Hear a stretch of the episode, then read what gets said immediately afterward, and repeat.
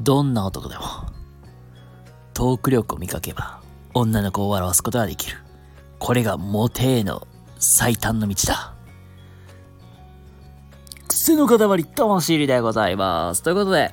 えっ、ー、とね、今日ものんびりまったりとやっていきたいなと思います。はい。今日のテーマは、うーんとか、でもやっぱりって言って、なかなか行動が踏み出せない、そこのあなたへ向けて、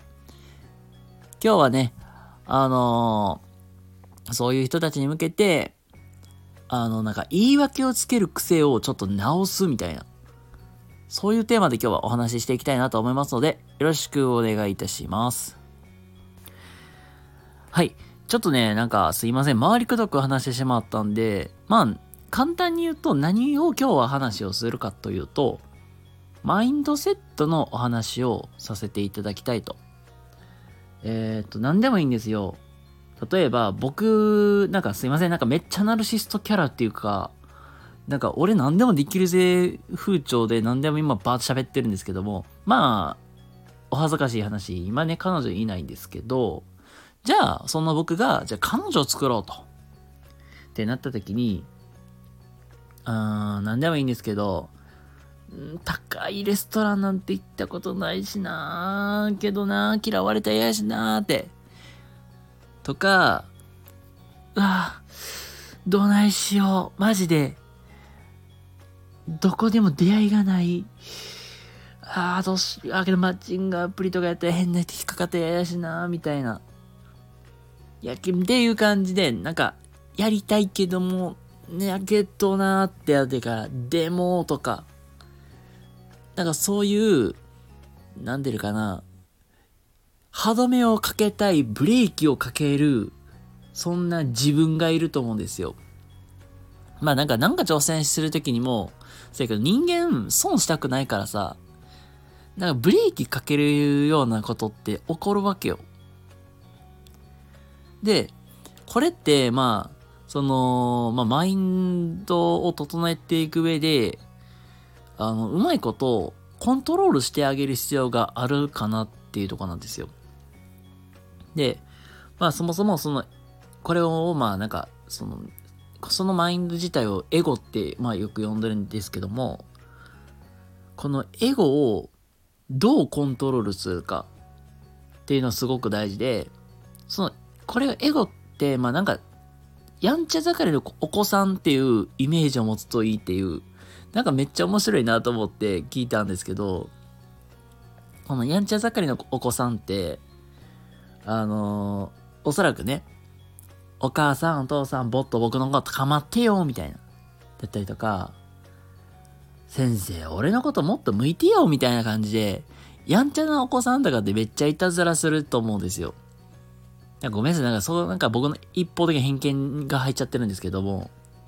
そうなった時に、あの何をしてるんだてめえはみたいな感じで、あの上から押さえつけたら反発が返ってくると思うんですよ。うるせえや、バーンってみたいな。それと同じなんですよ。無理に抑圧すると余計今度はその気持ちがガンガンガンガンガンガンなんか上回ってきて反発してくるんですよ。で、これを上手にコントロールするっていうのがすごく大事で、まあなんか、まあさっきで言うたら、例えば恋愛の話で言ったら、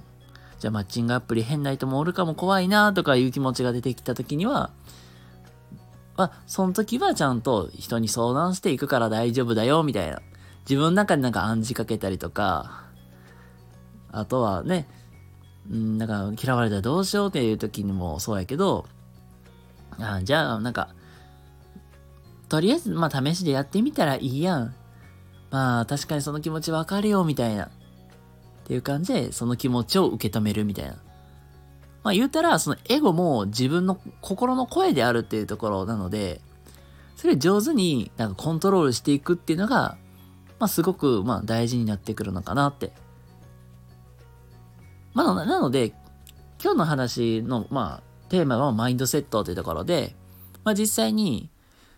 まあ自分の、まあ言うたら心の中って、もっとやってやるぜっていう自分がいれば、自分のなんか、だから言ってるところにブレーキをかけたがる、まあ自分もいる。まあ二面性あるかなって思ってもらって、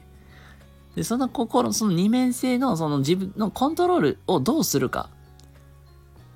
っていうのが、まあその今日のお話の肝なのかなって思います。なので、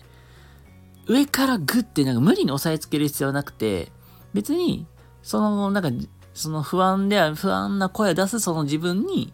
どうしたみたいな感じで声をかけてあげると、いいんちゃうかなっていうのが今日のお話でございます。